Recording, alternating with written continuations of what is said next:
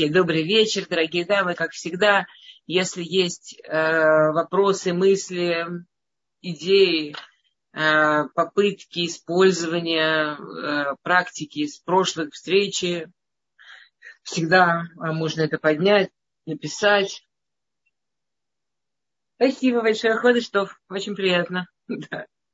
Барик это такое дело, очень украшает женщину. Окей. Эм, мы с вами говорили о любви. Да, мы сейчас с вами на такой важной очень теме для брака, на, на теме любви. И мы с вами в прошлый раз говорили об уровнях любви. Помните, мы говорили о том, что есть любовь, э, страсть. Кстати, вообще хороший вопрос, в чем разница между любовью и э, э, любовь удовольствия, любовь страсть мы вообще, да, вот это вот вопрос очень важный, мы несколько раз его поднимали, какая разница между любовью и влюбленностью, любовью и страстью. На самом деле есть э, э, две основные радости, разницы, я думаю, которые очень важно помнить, что, во-первых, любовь – это чувство, а влюбленность, страсть – это дахов. Э, дахов – это, я думаю, самый точный перевод на русский – это инстинкт. То есть э, то, что называется страстью, влюбленностью, испытывает абсолютно, там его может испытывать животные, его может испытывать что угодно.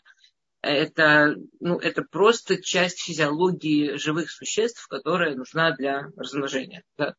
Любовь а, – это чувство глубокое, абсолютно, которое присуще только людям.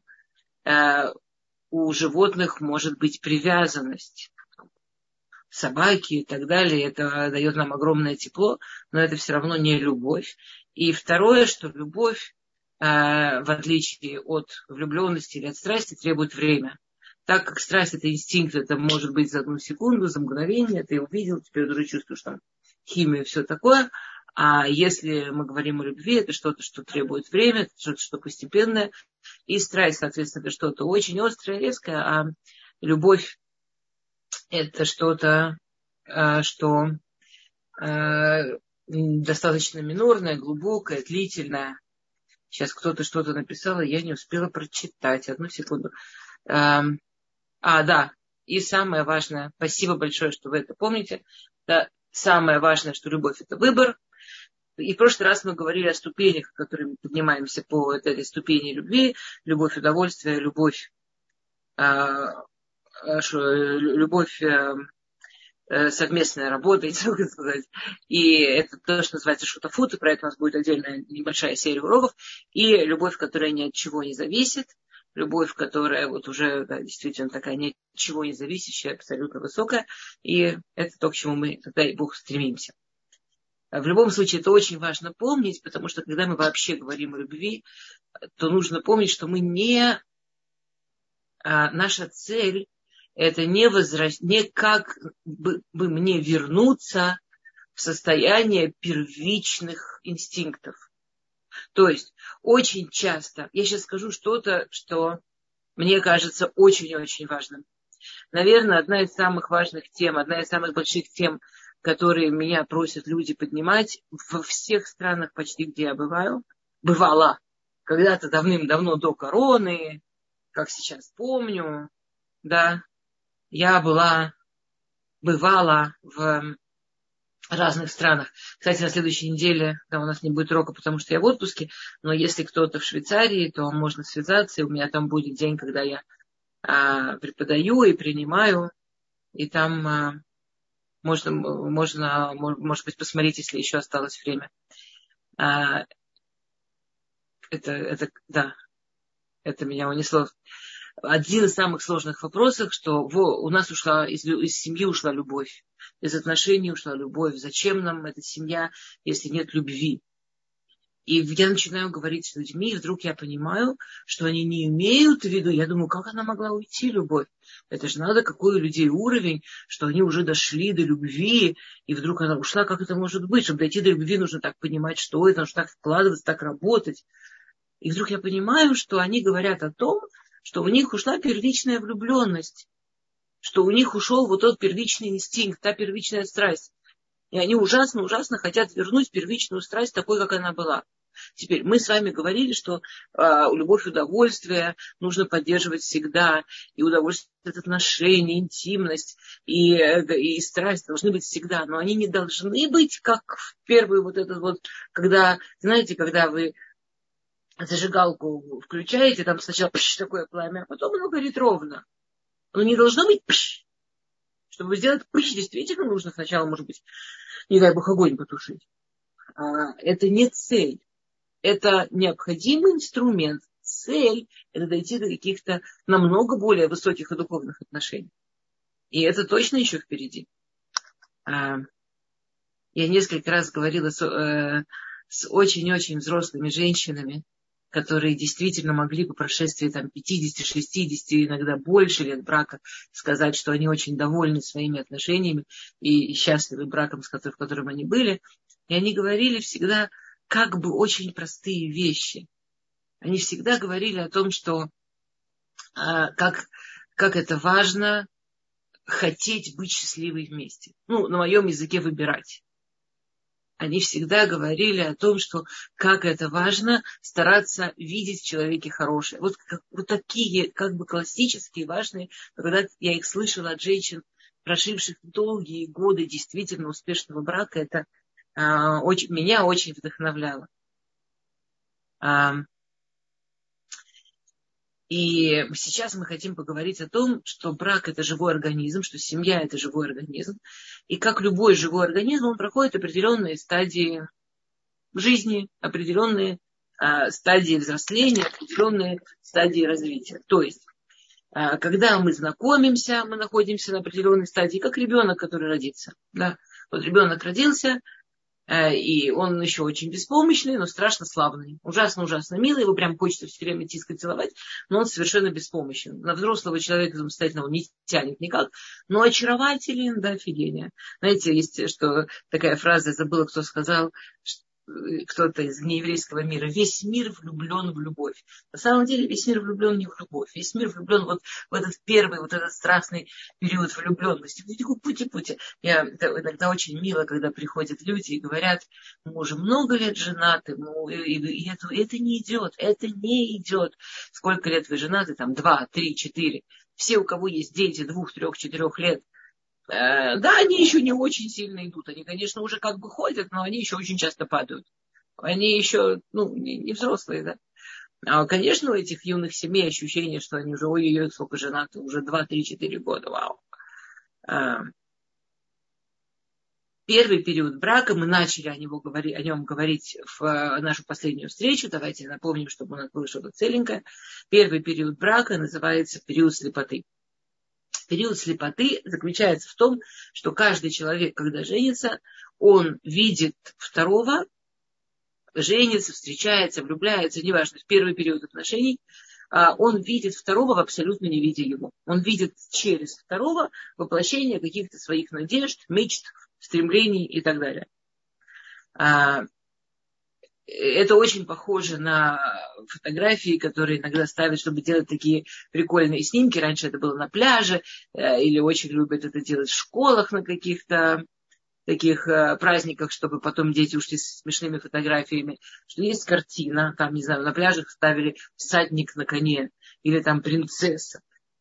И вместо, она в таком платье, она вся нарисованная, а вместо головы у нее пустой круг и каждый мог засунуть голову в этот круг и вот получить фотографию себя э, в костюме этой принцессы. Сейчас этим уже не пользуются, потому что, слава тебе Господи, есть фотошоп.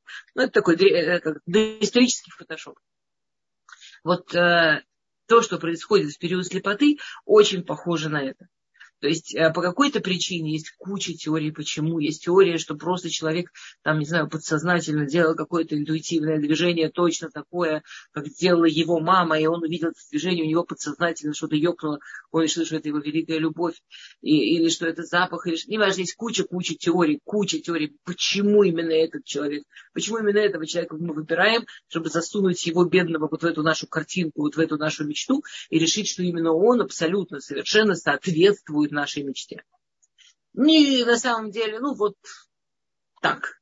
Э, мы, мы, мы верим Всевышнего, мы верим, что это не просто так. Если была хупа, если купы не было, то сколько угодно просто так. Если была хупа, то это то, что Всевышний хотел.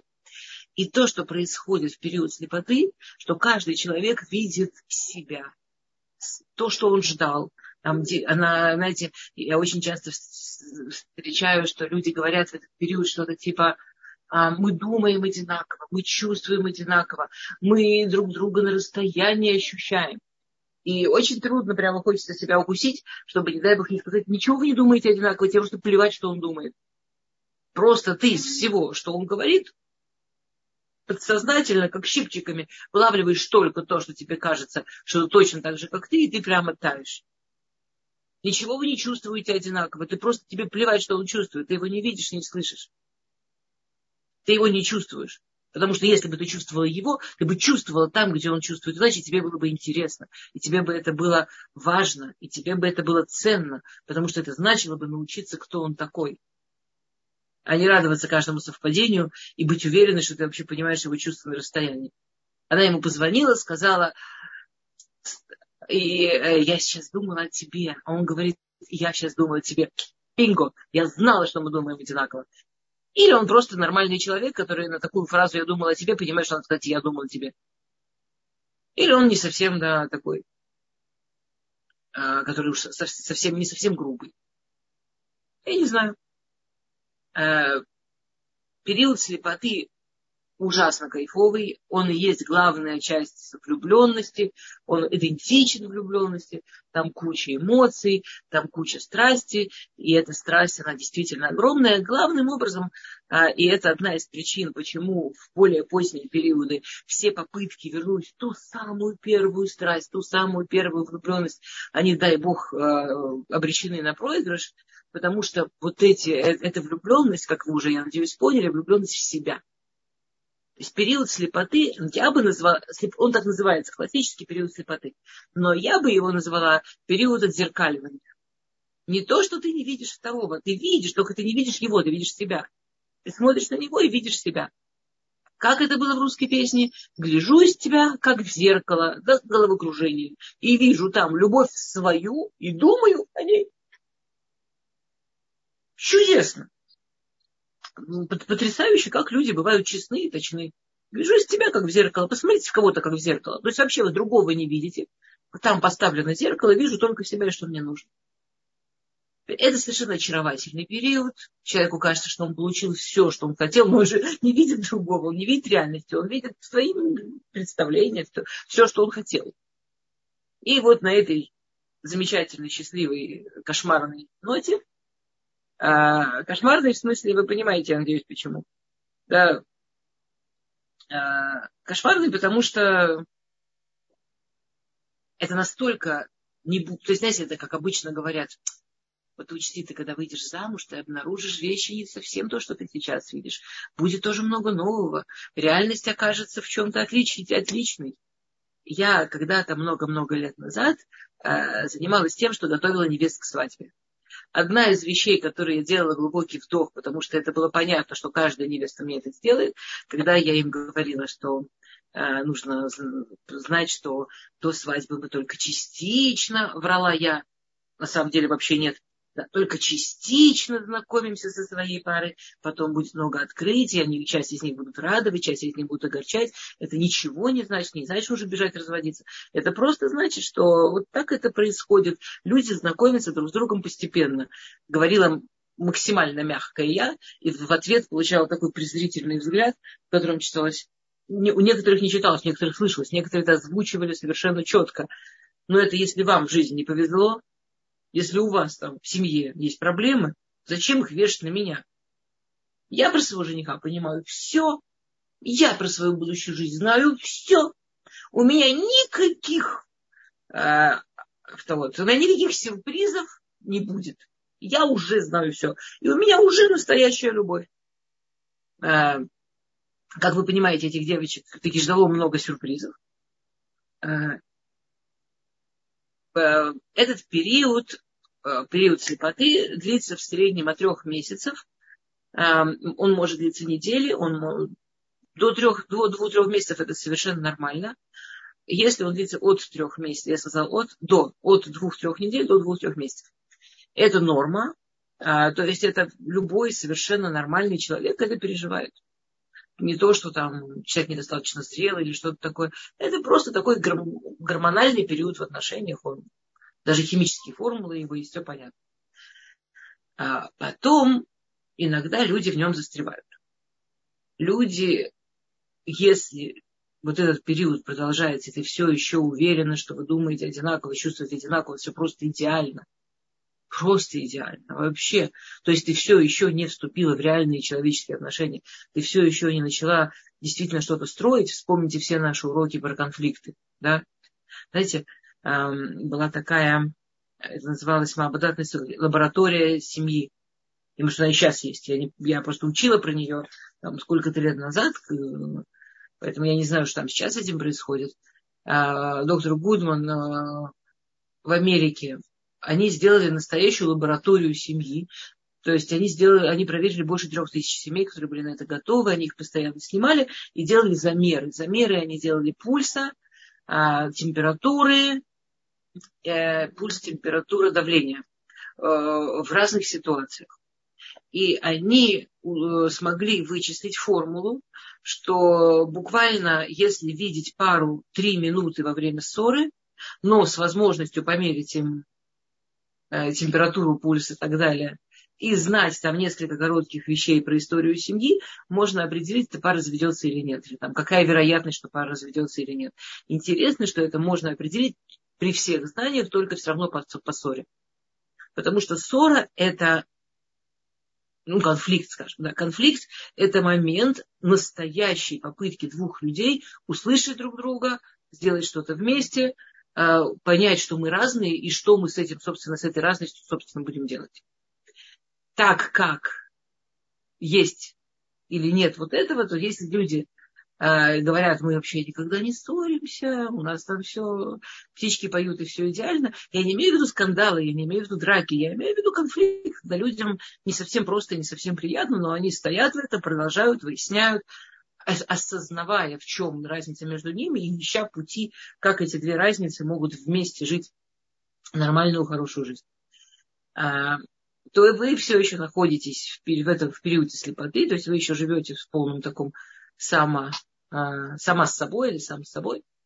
И если это длится, скажем, дольше двух-трех лет, то это, конечно, лучше бы...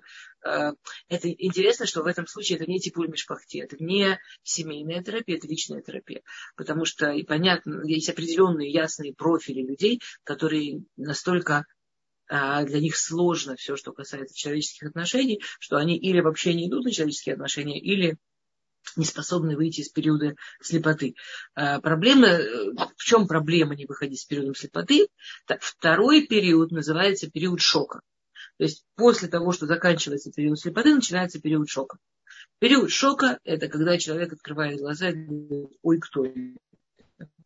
Ой, как это? Ой, как я здесь оказалась? Ой, какой ужас. Кто это меня с ним познакомил? Мне кажется, мы уже немножко обсуждали в прошлый раз, что я считаю, что одна из самых больших подарков, которые Всевышний дал э, религиозным евреям, это шедухим, это система шатханим, система, что люди женятся, есть кто-то, кто их знакомит, потому что когда в период шока люди срочно ищут виноватого, это же не могу быть я виновата, что я была слепая и не понимала, кто это и что это. Это же не могу я быть виновата, что я не была готова даже немножко применить разум, когда мне было так кайфово вот в этом э, гормональном тумане. Э, э, меня обманули, кто виноват? А у религиозных людей всегда есть виноватый шатхан. Религиозный всегда есть виноватый, тот, кто их женил, страшный человек, наверняка обманул, наверняка сказал что-то не так. Так вот, с периодом шока есть такая интересная зависимость. Чем дольше и сильнее был период слепоты, тем больнее шарахнет период шока.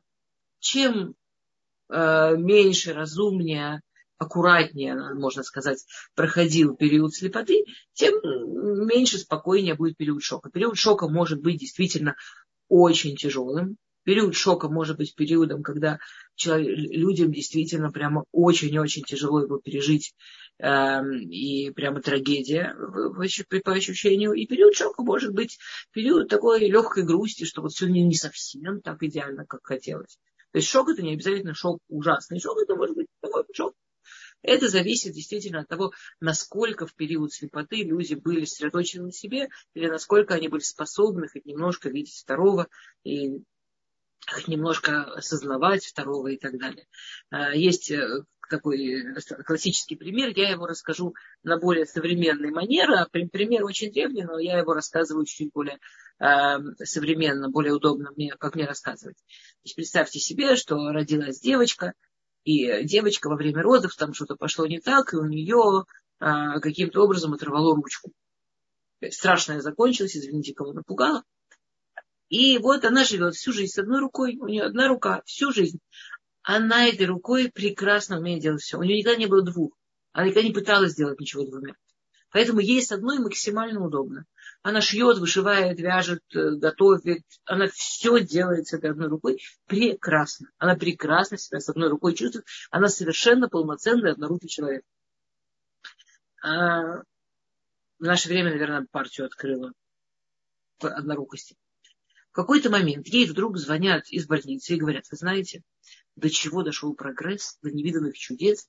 Вообще-то ваша рука все эти там 20-30 лет, сколько там этой девочки, э, лежала у вас в физрастворе, росла тоже отдельно. Мы за ней очень хорошо ухаживали, а сейчас мы можем вам вашу руку пришить.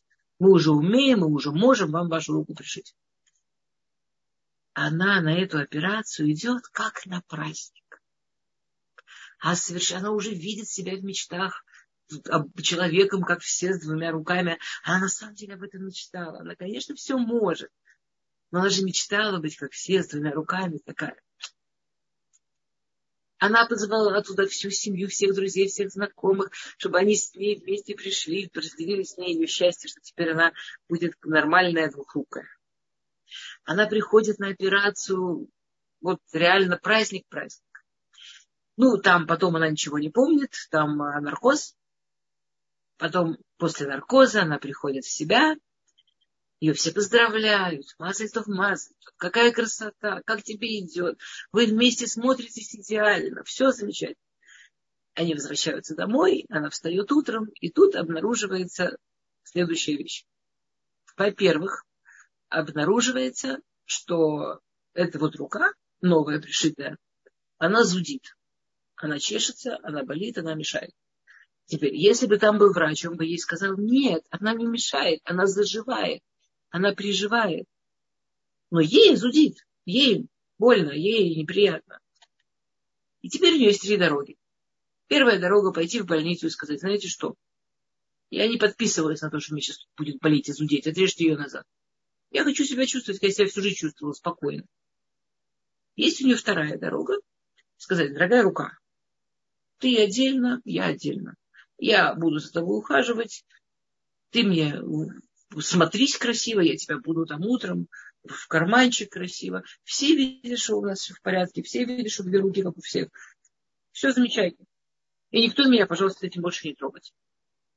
А, есть третья дорога, самая сложная, самая болезненная.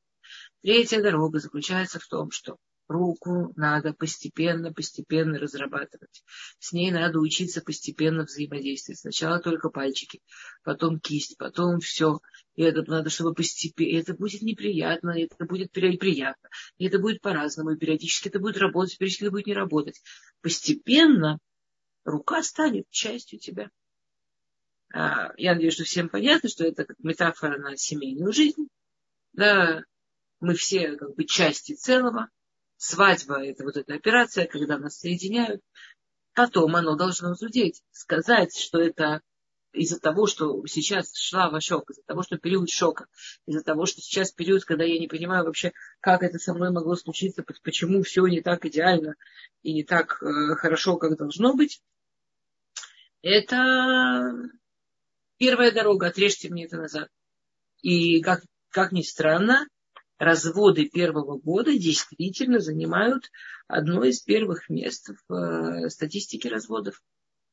И эти молодые люди, которые идут на развод первого года, они идут, потому что они уверены, что весь мир остальной глупые, они зачем-то долго терпели, а они умные. Они вот уже сразу быстро поняли через пару месяцев, что это не подходит, что это не работает. И объяснить им, что это не, это не работает, это естественный этап развития. Иногда очень сложно. Я хочу вам прочитать тоже из, из, из своей книжки, хочу вам прочитать а, письмо, которое я получила в Толдот. А, мне очень трудно об этом писать, но, по-видимому, я ошиблась. Дело в том, что я вышла замуж несколько месяцев назад. Не могу сказать, чтобы до свадьбы все было идеально, но я понимаю, что не может быть все так, как хотелось. Тем не менее, то, что происходит сейчас, выходит за все рамки. Я не идеалистка, но есть общеизвестные вещи. То, что понимает любой нормальный человек, только не мой муж. Не понимаю, как я оказалась в такой ситуации. Наверное, я должна принять решение как можно скорее. Но что-то мне мешает. А я хочу вам прочитать ответ. Э, в этом письме есть несколько прекрасных вещей. Она думает, что она не идеалистка. Она думает, что есть вещи, которые все нормальные люди понимают. Как вы понимаете, это просто то, что она считает правильным. Поэтому все нормальные люди это понимают. Это одна из вещей в шлавашок, что мы обнаруживаем, что другой человек по-настоящему другой. Подружки или родственники а, они не очень мешали молодому человеку сидеть внутри мира, в котором главное был я сам. А в замужестве это невозможно. В замужестве ты настолько рядом с кем-то, ты настолько от него зависишь, и он настолько зависит от тебя, что то, что он другой, это прямо бьет в глаза. И тот, кто не умеет принимать другого, должен жить с ощущением, он какой-то ненормальный, как он не понимает самые простые вещи. Я же понимаю, как он не понимает. А то, что, то, что ты понимаешь, это просто потому, что ты себе придумала, что это простые. Это то, что ты решила, что так и должно быть. Это не значит, что, ты думаешь, это неправильно. Просто, возможно, это не единственно правильно. Возможно, это, знаете, как там кто-то складывает э, полотенца квадратиками, кто-то сворачивает, а кто-то треугольничками. И есть женщины, для которых это прямо возмутительно потому что надо складывать только так и никак иначе, а все остальное это просто мята и неаккуратно не, не и фу. А обычно все-таки люди понимают, что это просто способ складывать. Ну, просто как кому нравится. Вообще не повод возбуждаться. Ну, смотря насколько человек готов расширять рамочки. Я какой-то очень маленький пример привела, да? Э, все любят всякие примеры про то, как люди в первый год разводятся от того, что там не так зубную пасту выжимают. Я видела пару, у которых был жуткий конфликт, открывать, не открывать окно в спальне. Э, люди умудряются, я видела пару, которая ужасающая. То есть, чтобы вы поняли, до какой степени конфликтовали, они таки развелись. А причина развода была, значит, у них был страшный конфликт. Э, они, когда съехались, был книжный шкаф. И они договорились, что его и ее книжки будут стоять на, на каждой полке, чьи-то справа, чьи-то слева. И она поставила свои книжки справа. И для него это было так не настолько неприемлемо. И так, извините, что я улыбаюсь, трагическая история была. И такое ужасное неуважение. И такое ужасное вообще унижение, что это был страшный конфликт, и они развелись. Из-за того, что книжечки на правой стороне или на левой той же полочке то есть они изначально не смогли договориться, например, что кто-то на полочке выше, кто-то на полочке ниже. Это было уж понятно очень обидно. И, и никто из них не был готов согласиться до развода, что у каждого из них есть просто какие-то травмы, с которыми они в эту семейную жизнь пришли. Какие-то ужасные ожидания, какие-то очень большие страхи. И работать надо с этим, а не с тем, с какой стороны книжечки на полочке. А.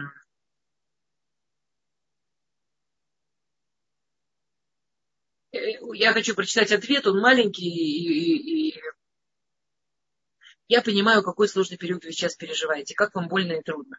К сожалению, это неизбежно. В любом случае, более или менее сильно люди переживают шок. Кто этот рядом со мной? Я, его не знаю. Как я тут оказалась? Почему никто не остановил? О чем думал тот, кто познакомил? Этот шок – явление исследованное. Известно, когда он обычно проявляется и сколько времени примерно длится. Мы сами все говорили.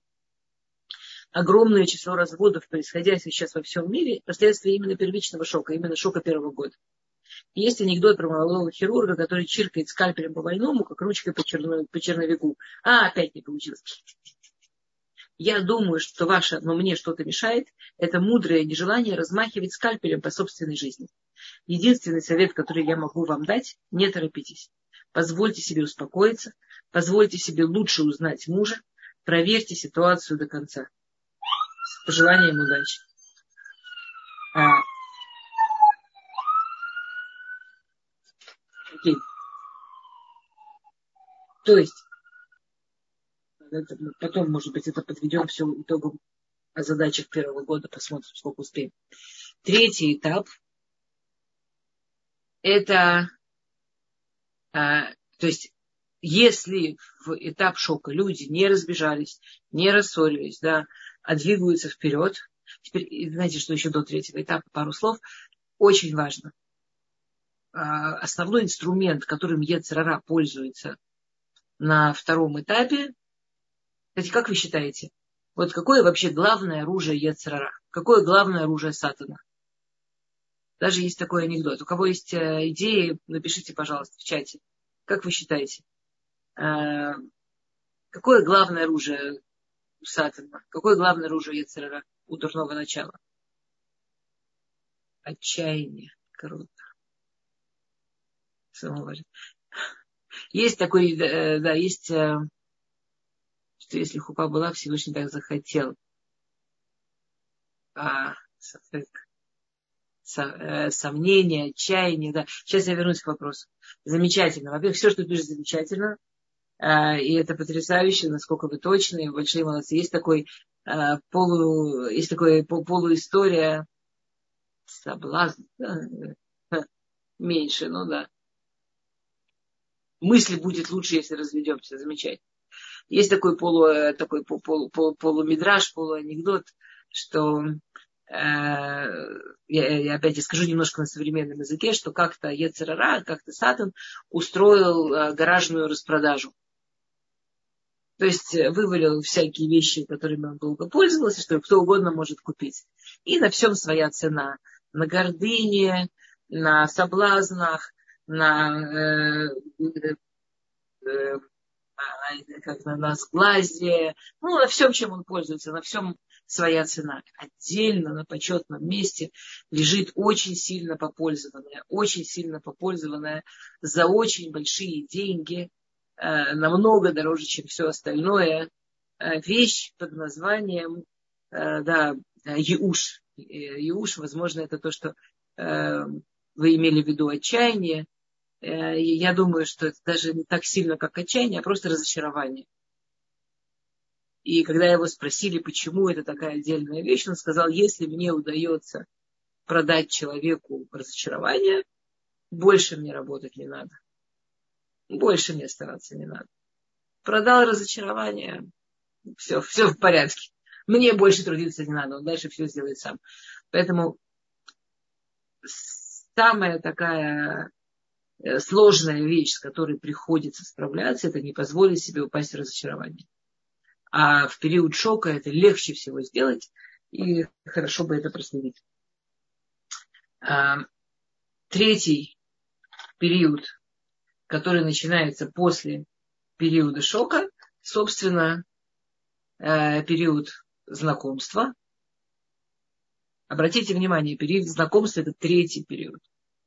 То есть люди уже пережили шок, уже огорчились, уже пережили, что э, мысли уныния, замечательно, уже пережили, что все не так, как они мечтали, и если они идут дальше и начинают знакомиться друг с другом, и начинают узнавать друг друга, и начинают интересоваться друг другом, стараются понять, как каждый из них устроен, что каждого из них радует, как сделать второго счастливым, а, то дальше можно уже прийти к четвертому периоду, который, собственно, любовь. А, я э, очень сильно сократила два последующих периода, да, знакомство и любовь. Ну, про любовь, потому что мы уже говорили. Тем я хотела бы быстренько прочитать несколько вещей из своей книжки, что у кого есть, посмотрите, я читаю главу задачи первого года. Первый год. Да, основные задачи первого года. Э, тут э, я привела один из своих любимых анекдотов. Когда ты станешь моим мужем любимый, я буду делить с тобой все твои заботы и огорчения. Спасибо, дорогая. У меня нет заботы и огорчений. Но я же сказала, когда ты станешь моим мужем. Очень умная, как кто этот анекдот говорит. На самом деле забота и огорчение а, не обязательно, но забота и работа, забота и необходимость двигаться вперед, конечно. Итак, первая задача первого года. Первый год семейной жизни – это символическое название. Первый год а, у нас имеется в виду первый, первый, первый период. То есть, а, когда люди проходят вот от того, что мы описали, и до начала знакомства. Это все входит в первый период, только там, собственно, начинается работа над семейной жизнью. Обратите внимание, еще до, до, до первого года важная, очень, очень важная мысль. Это не значит, что в первый год, или там первый год может длиться 5 лет, 7 лет, неважно. Это не значит, что мы в первый период жизни вот это прошли, и потом у нас дальше будет любовь, любовь, любовь. Все равно, шана, шонеда, все равно все идет по некой спирали. Все равно иногда с тем, что мы, мы же меняемся. Мы в жизни все время меняемся. Мы проходим разные этапы развития сами. И, соответственно, наши отношения тоже проходят разные этапы. То есть вот этот вот, я нарисовала это как бы вот такую, вот такую схему, да? Ну или вот такую, но все равно вот так. А оно немножко все равно все спиралевидно. И периодически люди опять вдруг начинают себя перепроверять и спрашивать свои вопросы, и переживать свои сложности. И в этом нет никакой трагедии, в этом нет совершенно ничего сложного.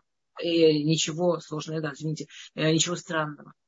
Поэтому вот все вот эти вещи, про которые вы все знаете, что есть разводы первого года, на самом деле от первого до третьего, есть разводы седьмого, на самом деле от седьмого до десятого, есть разводы, э, на самом деле одни из самых распространенных, это, вы знаете, вот эти люди, которые вам говорят на ушко, я с ним, пока дети не выйдут из дома. Как только дети выходят, это только ради детей. Как только дети выходят, все, я отсюда, я, я, я это не продолжаю.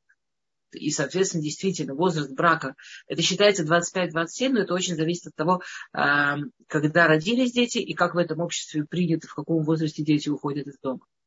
То есть, если это в обществе, где дети уходят из дома, там, в колледж, это уже считается вышли, и лет 18 уже детей нет дома, то этот уровень разводов, а там люди, например, родили ребенка сразу, это может на 20-й год семейной жизни. А если там это общество, в котором дети выходят из дома лет там, 25 или 30, это может быть намного-намного позже.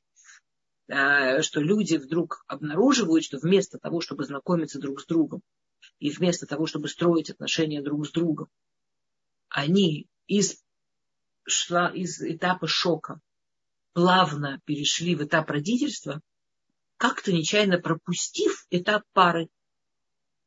То есть, когда им стало трудно, сложно и все такое, они просто, у них, скажем, было, была задержка в, в, периоде шоу, в периоде а, слепоты, они обнаружили себя в шоке после рождения детей, и вместо того, чтобы быть вместе, они просто были вместе, как родители одного ребенка. И им даже казалось, что это работает, им даже казалось, что это как-то вообще может существовать.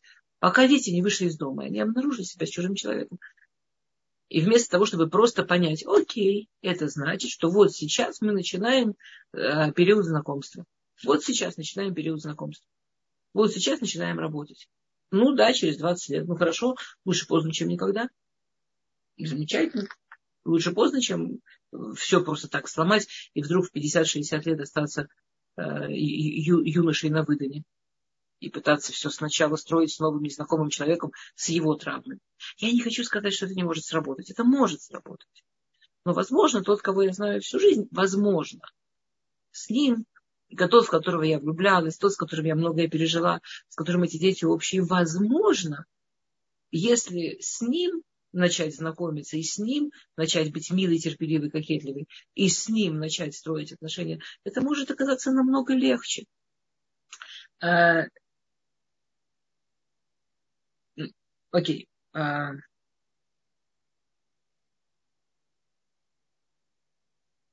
на самом, значит, э, итак, мы говорили, что в первый период очень, э, то есть знакомство. Э, нам очень всем приятно и кайфово увидеть, насколько мы знакомы. На самом деле намного важнее и намного интереснее узнать, в чем мы не похожи.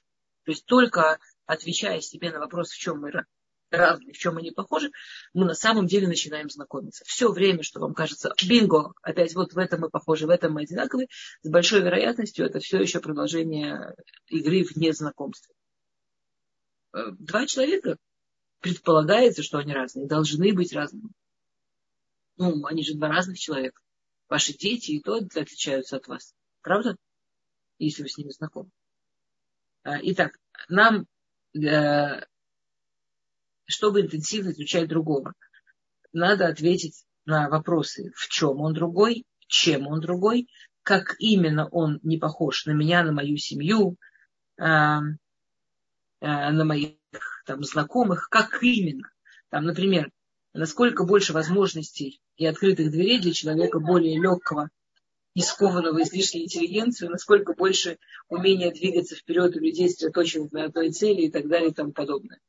То есть, если человек не, не такой интеллигентный, как ожидалось, но, возможно, он...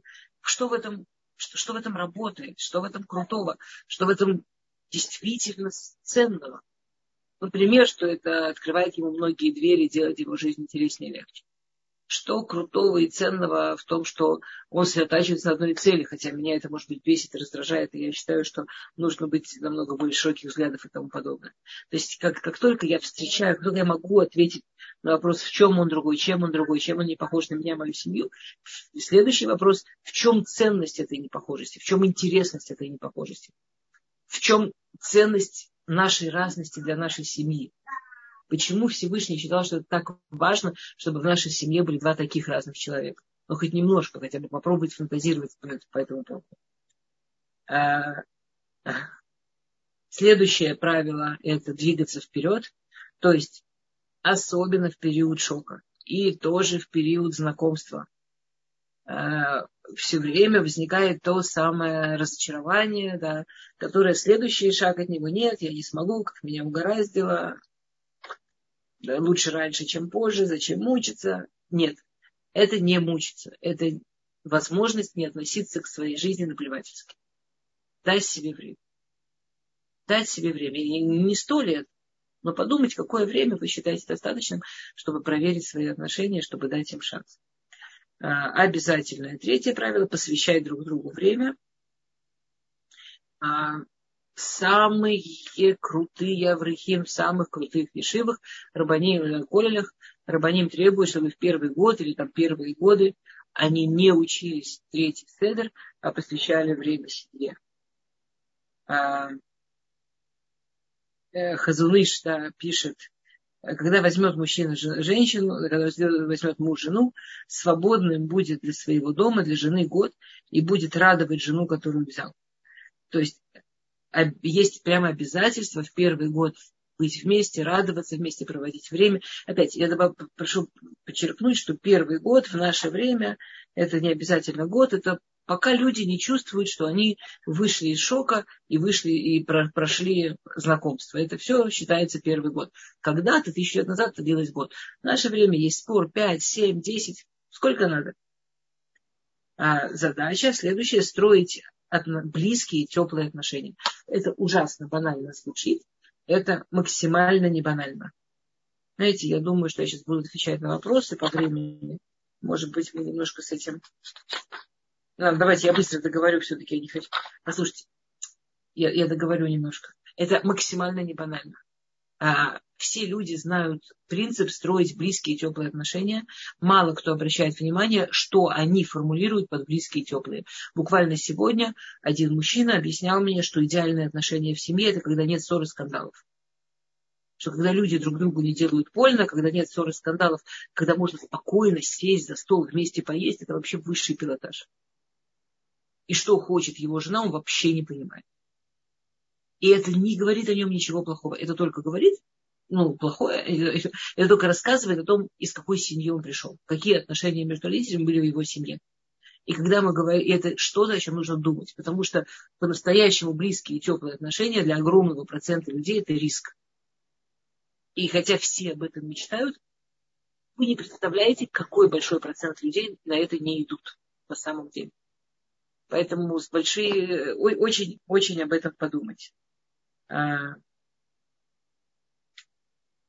если захотите про близкие и теплые отношения по тому, как, а, как определял это Хазуныш, в своем письме можно сделать отдельный кусочек в другой раз.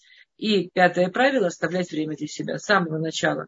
Особенно, когда а, есть такой период э, слепоты, и кажется, что мы одинаковые и все такое, помните, оставлять время для себя, это дает какой-то шанс все-таки чтобы логика работала, чтобы голова работала, чтобы вот эта прикольная ситуация, когда ты э, в таком, на, на вершине эгоизма, видя себя и в себе, и во втором. А, э, близкие отношения, это, конечно, есть семья, но там очень-очень интересна формулировка, что значит, что кто понимает под, под словами близкие отношения. Прямо очень интересно. Если я, я ежедневно слушаю очень интересные вещи по этому поводу. Эм, и, да, и дальше это э, учиться справляться с новыми областями жизни. Очень важно. Э, хорошо. Знаете что, нет, все-таки я сейчас давайте перейду к вопросам. А мы все-таки, наверное, я поняла, что я совсем не успею все закончить. Или тогда вопросы не успеем так что давайте перейдем к вопросам, а про первый год закончим в следующий раз. Вопросы. А, вы сказали, что если хупа была, то Всевышний так захотел. В парах не евреев роль хупы выполняет штамп в паспорте. Я не знаю. А в парах, э, в принципе, в парах евреев, у которых не было хупы, э, роль хупы выполняет э, что люди прожили, что люди действительно хотели по-настоящему жениться, прожили вместе несколько лет, и у них родились общие дети. Это приравнивается к хупе. У неевреев, я не знаю, никогда не спрашивала. Надо кого-то спросить, э, кто Аллаху знает в этом, такую, относящуюся к неевреям. А с чего начать продолжить знакомство?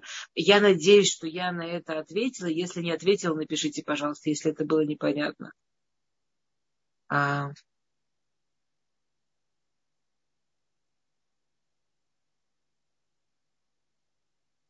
Хорошо, если вторая половина не понимает, что именно злит или расстраивает. А бывает, что человек понимает все, что делает, и не исправляется.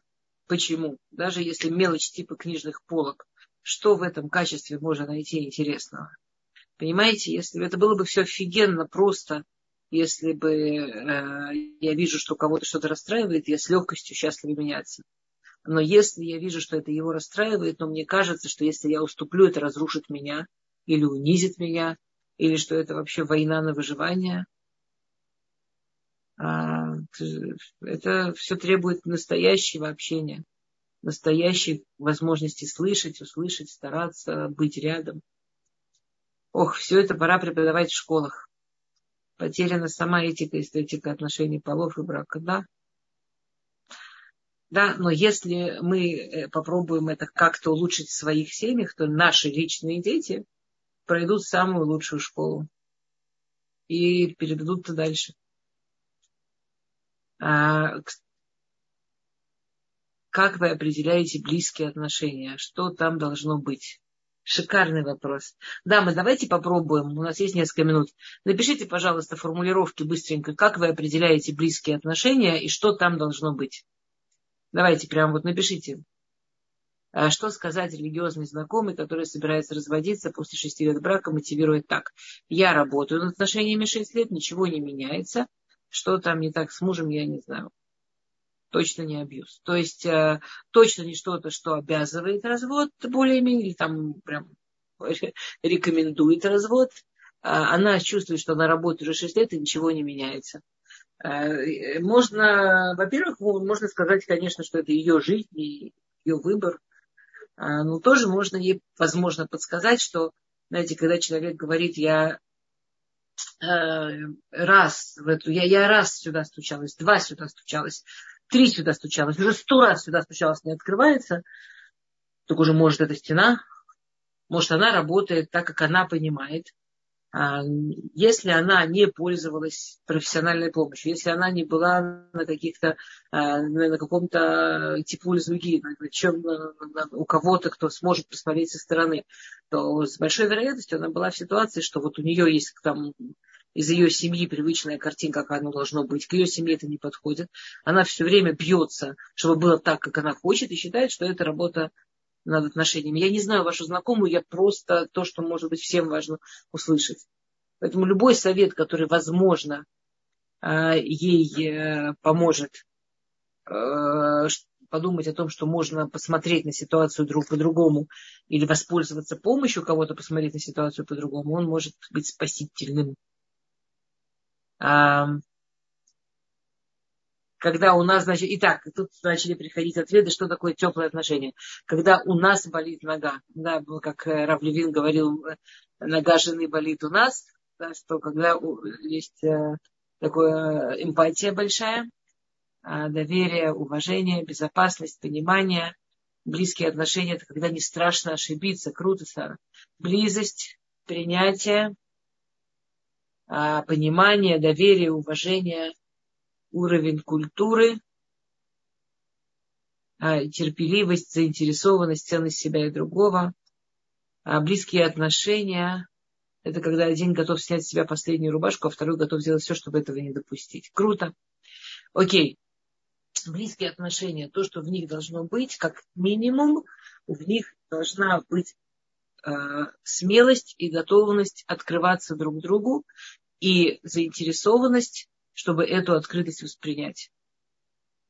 То есть через это мы надеемся, что уже может быть а, что-то большее. Но мы, мы договорились, что мы в следующий раз а, получим немножко письмо Хазуныша и еще то, что касается первого года, это первого периода отношений, и тогда, возможно, это будет понятнее. Окей. Что делать, если муж не хочет проводить время с женой, для него важно, чтобы его не трогали, не было скандалов? Какие правила сделать, чтобы общение с мужем и женой приносило удовольствие, а не споры? А, мне, мне кажется, мы был целый урок по этому поводу, мне кажется. Я надеюсь, что был целый урок по этому поводу. А, но в основном, конечно, очень вы, вы правильно говорите, какие правила сделать. Очень важно правило. То есть, если муж знает, что есть какие-то правила, то это обезопасивает ситуацию. То есть, если он знает, например, что общение а, будет не больше там, пяти минут или семи минут, то есть, что это не, не, не закатится в 4 часа, когда он там не выспался и не знает, как он утром встанет. А, что, например, это, э, есть очень хороший совет э, поделиться, друг, написать список вещей, которые могут вам принести удовольствие, поделиться этим друг с другом. Кстати, тоже хорошее упражнение на знакомство. И выбирать э, оттуда, из тех вещей, которые вам обоим нравится, которые вас обоих в двух, в двух списках устраивают, выбирать оттуда идеи для свиданий. И тогда вы будете и заняты, и это будет приносить удовольствие. И свидание, скажем, тоже можно изначально ограничить по времени, чтобы мужу не было страшно, что это а, будет длиться и длиться и длиться, и никогда не кончится.